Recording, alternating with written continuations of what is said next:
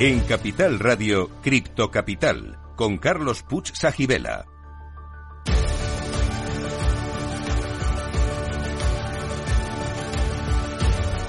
Saludos a todos los criptocapitaleros, el primer programa de la radio española que te cuenta lo que nadie te está contando sobre la tecnología blockchain y el mundo cripto. Estamos aquí para informar, formar y entretener, y si es posible, todo a la vez.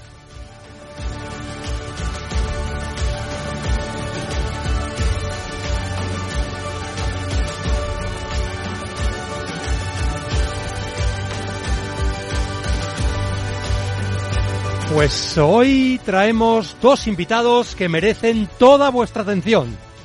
Por un lado, Marcos Carrera de Fujitsu. ¿Cómo estás? Muy buenos días, muchísimas gracias por invitarme.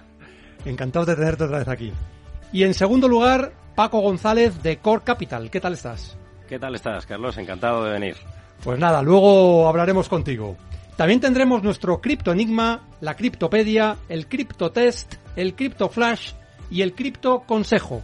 En el CryptoFlash de hoy comentamos que Bitcoin alcanza los 23.600 dólares con una bajada del 3,8% en la última semana y que Ether cotiza a 1.644 dólares con una bajada también del 2,5% en la última semana. Y continuamos con el cripto, criptoenigma. Hoy consiste en saber por qué es importante la fecha del 22 de mayo de 2010. ¿Os atrevéis? Resolveremos el cripto enigma al final de este programa, pero solo si sois buenos.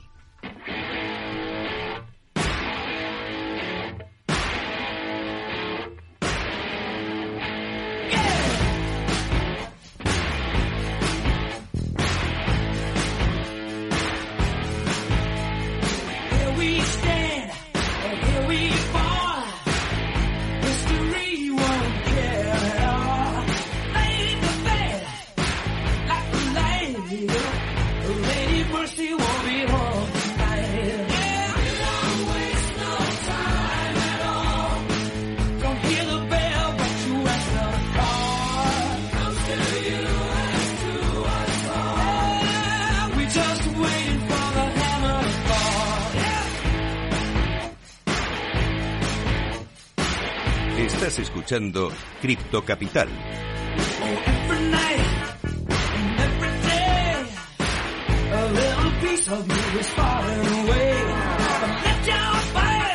Bueno, pues con esta música tan buena que nos ponen siempre aquí en el programa, es un privilegio volver a tener con nosotros a Marcos Carrera, que ya estuvo hace unas semanas en el programa. Marcos es ingeniero industrial y MBA, ha sido emprendedor y advisor de varias empresas de blockchain y recientemente se ha incorporado a Fujitsu como blockchain y web 3.0 leadership. Marcos, lo primero de todo, enhorabuena. ¿eh? Muchísimas gracias, muchísimas gracias. Ha habido un poco de secretismo, ¿no? Incorporación a Fujitsu. Cuéntanos, ¿por qué es esto? Sí, bueno, es que Fujitsu, como es una empresa global, internacional, pues todo tiene que llevar su canal adecuado y, y demás. Entonces, eh, sí nos pidieron que tuviéramos un máxima discreción ¿Sí? y bueno, ya nos dieron la luz verde y a partir de ahí a toda pastilla. Genial, oye, pues me parece un reto im- importantísimo, ¿no? Entiendo que es, es un puesto de nueva creación, ya existía. Cuéntanos un poco el rol que vas a desempeñar en, en- en Fujitsu. Pues eh, me voy a salir de la pregunta al principio, ¿vale? Y Sí. te voy a hacer un hilo distinto, que es, Sí. eh, ¿por qué Fujitsu, no? Porque eh, mucha gente me pregunta, ¿pero Fujitsu y eso? Eso es aire acondicionado, eso son fotocopiadoras, son cámaras de, de fotos, ¿no? Entonces yo estoy con la coña, llevo varias semanas con esto, ¿no? Eh, pues, pues sí, Fujitsu es una empresa mm, global, internacional, muy, muy grande, muy potente, es la séptima empresa tecnológica del mundo, y esto pues muchas veces no se sabe. Sí. Y es que además tiene un área especializada en blockchain, ¿vale? Ajá. Entonces, eh, es un área internacional de unas 130 personas, Sí. pero lo más chulo de esto, y ahora por eso te hago el hilo de, sobre mi puesto, es que vamos a conjugar otras tecnologías sobre blockchain. ¿Qué tecnologías? Pues ya seguramente me, me vas a escuchar en algún lado, pero es quantum computing, inteligencia artificial y IoT, ¿vale? Y luego ciberseguridad. Entonces, creo que estamos en un momento súper chulo de eh, un mo- momento de madurez tecnológica muy grande. La gente ya a- acepta que, que la tecnología blockchain está madura y, y funciona. Es el momento de meterle nuevas tecnologías sobre, sobre esa capa. Eh, volviendo a la- al, al principio de la pregunta, ¿es un puesto de nueva creación o, o realmente esto ya existía dentro de la compañía? Es un puesto de nueva creación, específicamente para, para Iberia y LATAM, Sí. pues no existía ese rol, Ajá. ¿vale? Entonces lo que estamos dando es trasladar todo el conocimiento de la casa a nivel internacional para unos países concretos. En este caso, Iberia es súper importante, porque el ecosistema en España de blockchain es muy, es muy potente. Has hablado de combinar varias tecnologías, por ejemplo, quantum computing, com- computación cuántica. Eh, realmente hay una especie de carrera desenfrenada entre las grandes empresas tecnológicas del mundo por a ver quién toma el liderazgo, ¿no? Y quién es capaz de aprovechar antes esta tecnología. ¿Cómo están, lo que nos puedas contar, obviamente, de cómo está la situación, si Fujitsu realmente está jugando un papel importante en esta, en este campo? Pues es una liga, es una liga de championship, es decir, están las grandes tecnológicas intentando efectivamente armar productos sobre, sobre estas nuevas tecnologías. Eh, cierto es que llevarán más o menos entre dos años, dos años y medio eh, las grandes empresas eh, trabajando con ello, en casos de uso concretos, en pruebas de concepto y demás.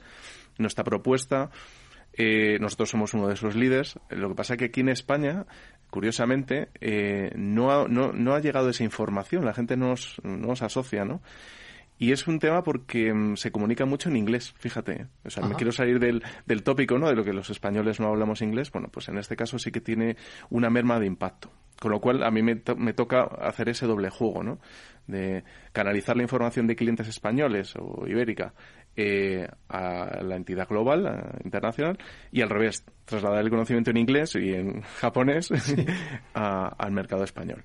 Quizá Fujitsu, eh, a lo mejor en España no tiene ese conocimiento más amplio por lo que estás diciendo, ¿no? Porque las campañas son más globales, están hechas en inglés. Aquí la gente, a lo mejor, salvo los más iniciados en el sector o en la industria, no, no les llega. Pero realmente Fujitsu es uno de los, como dices tú, es uno de los principales players en- a nivel de tecnológico mundial en proyectos de integración de sistemas, por ejemplo, en proyectos de todo tipo, ¿no? No solo eh, Claro. las Eh, cámaras y los aparatos de aire acondicionado, ¿no? O sea, efectivamente, o sea, Fujitsu, por ejemplo, en España eh, es líder, por ejemplo, en temas de, de data centers, de ciberseguridad, de temas de hardware. Es que, claro, eh, lo bueno de Fujitsu, además de esto, ¿no? que es que toda la, la capacidad global que tiene de, de talento, pero es que en España está muy bien posicionada, por ejemplo, en el sector público. Ah, Entonces, es uno de los, de los pulmones de, de la compañía. Y claro, eh, Fujitsu, por otro lado, somos fabricantes, que no sé si mucha gente lo sabe. De hecho, yo tengo un ordenador de Fujitsu, ¿vale? Entonces, eh, aparte de ordenadores, pues ah, fabricamos todo tipo de componentes, desde IoT, sensores. Entonces, eso te da mucha, mucha capilaridad a nivel de, de- de casos de uso. Y si puedes profundizar un, un poco más en cuál es la propuesta de valor que tiene Fujitsu en concreto en el área de blockchain. Vale, hay un punto muy interesante. Eh, Fujitsu ha creado una marca nueva, ¿vale? Está haciendo un rebranding que se llama Fujitsu Uvance, ¿vale? Ajá. Entonces, ¿qué ocurre con, con esta marca nueva? Que está muy orientada a la tecnología con propósito, ¿vale? Esto es una frase súper chula, pero lo que significa es, hagamos las cosas con impacto positivo, con impacto en la sociedad, con impacto, impacto en las personas, en el planeta. Entonces, nuestra propuesta de valor es, trabajemos con blockchain. ¿Para qué? Para mejorar la calidad humana, la calidad de, de las, por decir así, del planeta, pero sobre todo generar prosperidad en la economía. Entonces esa es nuestra propuesta de valor. ¿Qué utilizamos? Pues hay muchísimas cosas que se pueden hacer. Finanzas regenerativas, que sabes que siempre que es un tema que me encanta, ¿no? Los, las famosas REFI. O incluso los conceptos ESG. Entonces, nuestra propuesta de valor es un poquito más avanzada, en el sentido de no solo blockchain, sino blockchain de impacto, utilizando estos criterios. Está muy bien porque yo creo que es diferencial, ¿eh? no hay tantas empresas precisamente abogando por esto, ¿no? Y en este sentido, ¿qué perfil de empresa es vuestro cliente y qué les ofrecéis a esas empresas? Pues, eh, a ver, nuestro cliente tipo es Gran Corporate, por supuesto, y Medium, mm, pero tocamos muchos verticales. Por ejemplo, supply chain es importantísimo, Ajá. porque nosotros eh, trabajamos bajo un concepto que se llama el Trusted Data, que es simplemente dato confiable, Sí. y sobre ese dato confiable, que en esta sociedad ahora mismo desconfiamos mucho y, y tenemos infosificación de, de- de- de- O sea, tenemos una cantidad de información diaria, ¿no? Y, y- y sin discriminar cuál es buena, cuál es mala, cuál es veraz y cuál es no. Eso es lo malo, ¿no? Entonces, mm, nuestro concepto es ese. Partimos de un dato que sea confiable para generar un mercado que no existe. ¿Vale? Es decir, pues una alternativa, es decir, una vez que, que puedes generar un exchange, puedes generar un mercado secundario de, de algo que, que no estaba trazado, ¿no? Imagínate el aceite, ¿no? Pues si tú consigues que ese aceite sea confiable, Sí. tienes un mercado con alternativas de, eh, de oferta y demanda que no existía antes. Porque yo quiero, solo quiero aceite ecológico, pero garantizado. Claro. Entonces, Claro. sabes que va a haber oferta y demanda. Entonces, por eso es la base tiene que ser el dato confiable. Realmente esto tiene mucho que ver con las campañas que, por ejemplo, hacen las empresas de energía eléctrica sobre la energía limpia. Y entonces la gente muchas veces se pregunta, ¿pero cómo sé yo que esta energía realmente es limpia? ¿no? Entonces por ahí podrían ir los tiros. En, Justo, lo, has clavado. Es, o sea, una vez que generas esa confianza, ¿vale? dato confiable, generas confianza, generas garantía. Ya generas un mercado distinto. Y efectivamente, eh, estaba hablando antes de supply chain, pero por ejemplo, el sector energético es súper importante, tener trazabilidad de la energía, del el origen de la energía o el uso de la, de la energía. Y no, no a través de una, porque blockchain te facilita eso, que sea descentralizado, ¿vale? Incluso con redes privadas, que nosotros trabajamos con ellas. Pero luego, por ejemplo, el sector de farmacéutico es, muy importante. Claro. Entonces, eso y el sector de seguros, ¿no? creo que son las áreas principales que nosotros vemos mucho potencial y que ya estamos avanzando con pruebas de concepto. Genial, o sea que estaríamos hablando fundamentalmente de grandes empresas o también hay una capa de empresas no tan grandes que también pueden beneficiarse de estos servicios y tecnologías. Pues muy buena pregunta. ¿Cómo lo vemos nosotros, no? Y también la visión de Marcos Carrera en este caso es en esas empresas medianas les permite diferenciarse de una manera distinta y tener una propuesta de valor distinta. Entonces, utilizando blockchain, permites que tu producto sea distinto. Ya estás compitiendo no por precio, estás compitiendo por un valor distinto con una propuesta distinta.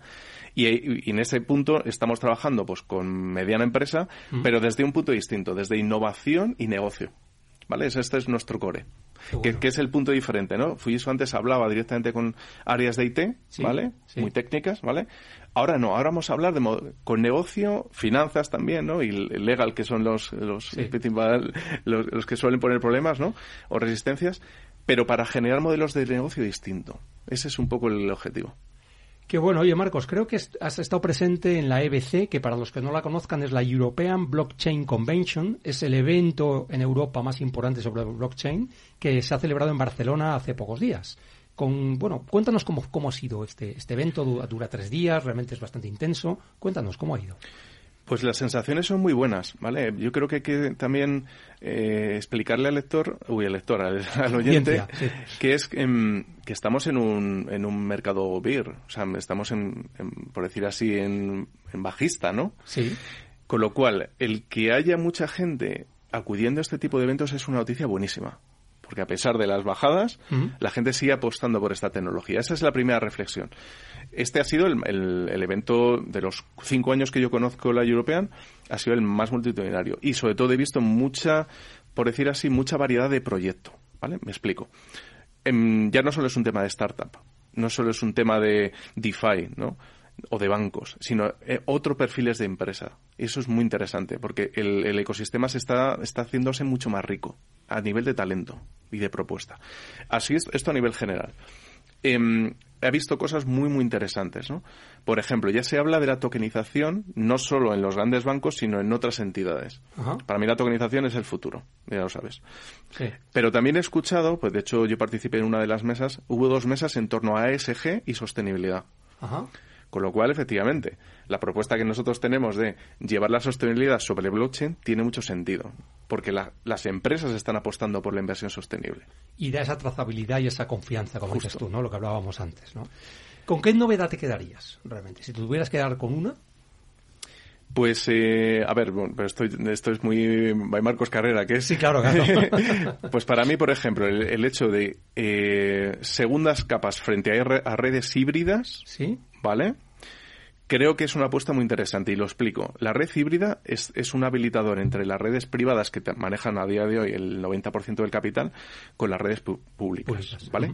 Ese canal si se trabaja correctamente y se le da de trazabilidad de fondos, trazabilidad, ¿vale? y garantía, va a permitir que se abran muchos más proyectos en eh, lo que es la empresa tradicional. ¿vale? Y hago la reflexión.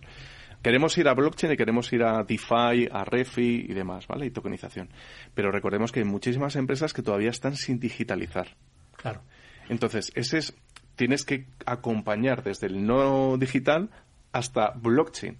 Con lo cual la red híbrida a través de red privada es un canal muy interesante. Sí, porque digamos que esas empresas que todavía no están digitalizadas, todo esto del, de la blockchain todavía les, les queda lejos, ¿no? O sea, realmente em, habría que recorrer ese camino acompañándoles, ¿no? Sí, o sea, no- mm, les pilla muy lejos, pero también es que es a nivel de procesos internos. Claro. Es decir, tienen que, primero, entender, segundo, adaptar procesos y tercero, que su propuesta de valor o de producto o de servicio también haga un giro y cambie. Con lo cual es un proceso, pero lo bueno es que ya hay muchas empresas haciendo ese proceso.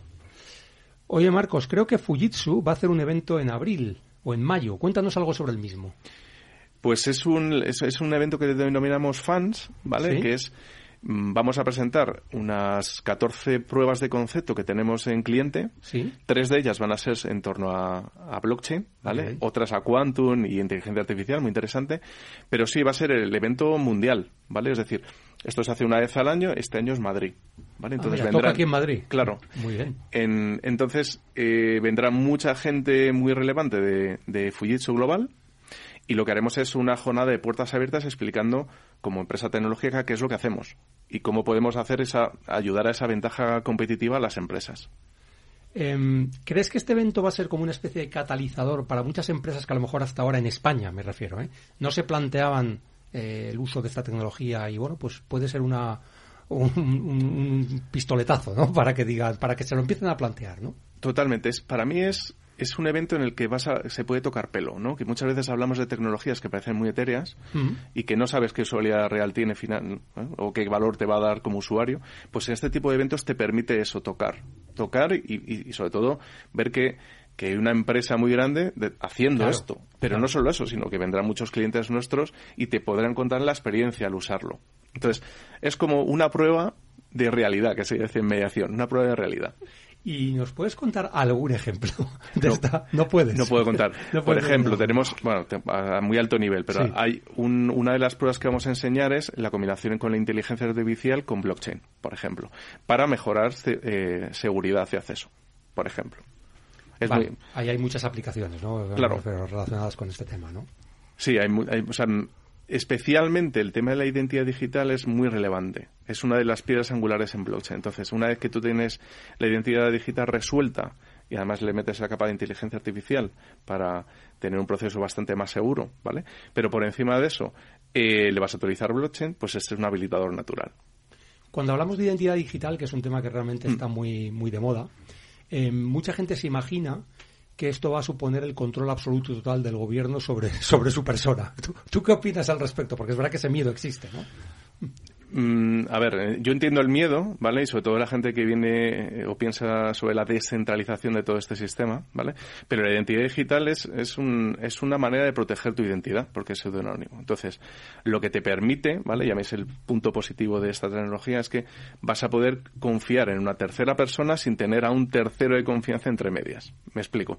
Yo puedo hacer transacciones contigo, ¿vale? Si en el caso de que no te conociera, de- mm, totalmente seguras.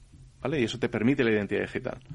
Y luego determinada información que quede traceada, ¿no? O trazada. Entonces, eh, pero para mí la identidad digital tiene un sentido aún más, que es eh, dotar de identidad digital a una mercancía, a una maquinaria, a un coche.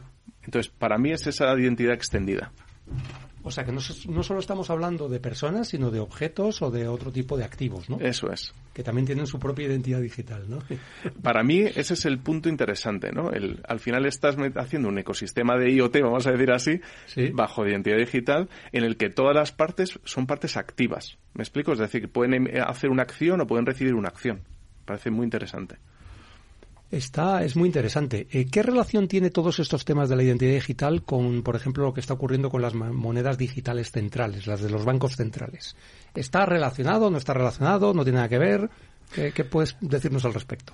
Eh, buena pregunta. Me pones en compromiso como cripto No, pero, es, pero es que sé que tú eres de los que saben, entonces... el- Entonces, eh, efectivamente, o sea, la identidad di- digital tiene mucha conexión con los futuros monedas centrales digitales, ¿vale? Ahora bien, hay un punto distinto. Entonces, para mí, ¿vale? Y debo- sin, sin entrar en, en dar mucha caña a las monedas centrales, es eh, la programabilidad del dinero tiene un futuro muy interesante, ¿vale? Imaginemos que podemos utilizar ese, ese dinero trazable para evitar tipos eh, cualquier tipo de corrupción, ¿vale? O de uso mal uso del dinero, ¿vale? A mí esa apuesta me parece me parece que realmente tiene utilidad para el ciudadano. O sea, es un arma contra la corrupción casi definitiva, digamos. Correcto. Porque impide que haya malas prácticas y realmente todo queda trazado. Al final mm, va a ser mucho más complicado para el que quiera hacer algo irregular el poder conseguir su objetivo, ¿no? Totalmente. Para mí ese es el objetivo claro. Ah, fuera de ahí, el tema de cuánta libertad estás dispuesto a perder a cambio de eso. Ahora mismo, yo lo leía, pues yo creo que este fin de semana. Eh, las grandes preocupaciones del ciudadano, la primera es la, es la corrupción. Y, esa, y, esto es en España, que somos un país europeo que somos, se supone que bastante avanzados. Pero bueno, a partir de eso yo creo que, que nos puede dotar de muchas más herramientas, ¿no? Pero bueno, esto es un ir probando. Hombre, en España es que como tenemos casi un escándalo cada semana bastante serio, pues yo creo que por eso la preocupación es, mayor. ¿no? La siguiente derivada sería, imagínate que tú consigues a través de pagar tus impuestos y conseguir, o sea, consigues saber a dónde va el dinero. Por ejemplo, ¿dónde va ese dinero los impuestos? Pues eso, ¿qué haría? Daría más garantía a los ciudadanos para pagar los impuestos una motivación. Pero bueno, esto ya es un tema peliagudo. Sí, sí, sí. Em, Oye, ¿cómo afecta la regulación que viene eh, de todo el mundo blockchain, cripto, a los planes que tiene Fujitsu? Realmente. ¿Es buena, es positiva, es negativa? ¿Qué crees al respecto? Es un acelerador. Todo lo que sea normativa eh, y un marco de trabajo, ¿vale? Es, es, un, es un momento, por decir, es una palanca de trabajo. Porque cuantas más confianzas legales aportes al sistema, más grande empresa o más número de, grandes empresas va a querer participar. Entonces es un para, para nosotros es un es necesario y apostamos por ello. De hecho, estamos en algunas mesas de trabajo de, en temas de regulación. Da soporte, ¿no? A, todo lo que estáis haciendo y da seguridad también, ¿no? A las personas, ¿no? Y a las empresas sobre todo, ¿no? Mm. A ver, yo no sé si esto ha salido en la EBC, en la European Blockchain Convention, pero dicen que la banca tradicional comienza a apostar tímidamente por la cripto primavera. es decir, estábamos en el cripto invierno, pero ¿qué hay de cierto en esto?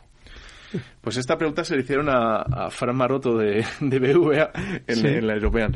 Em, a ver, la, banca está eh, muy metida en proyectos de en proyectos de cripto, ¿vale? Obviamente em, empezando con el tema del custodio, que es su pain principal, ¿no? Su problema inicial. Eh, y hay grandes proyectos que yo conozco eh, en, la gran banca.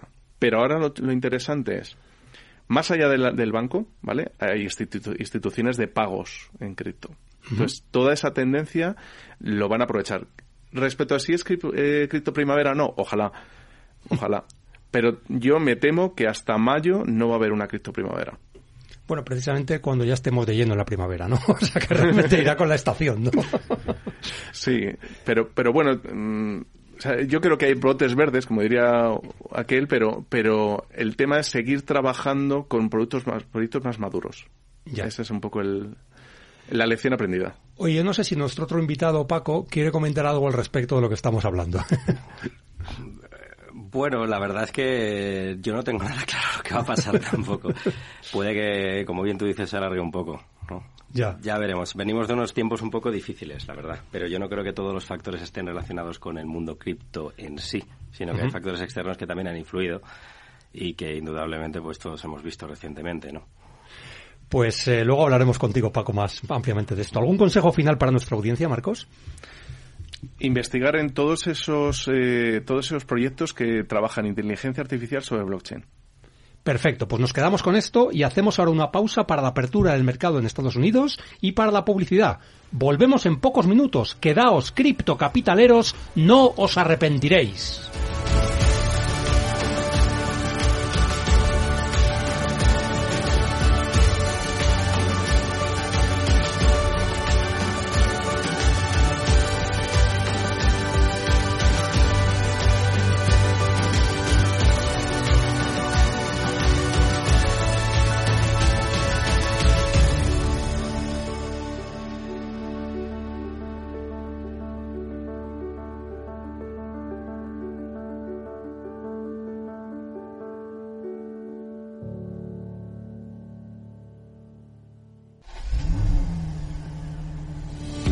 ¿Sabías que 7 de cada 10 vehículos nuevos salen de fábrica con una batería Barta?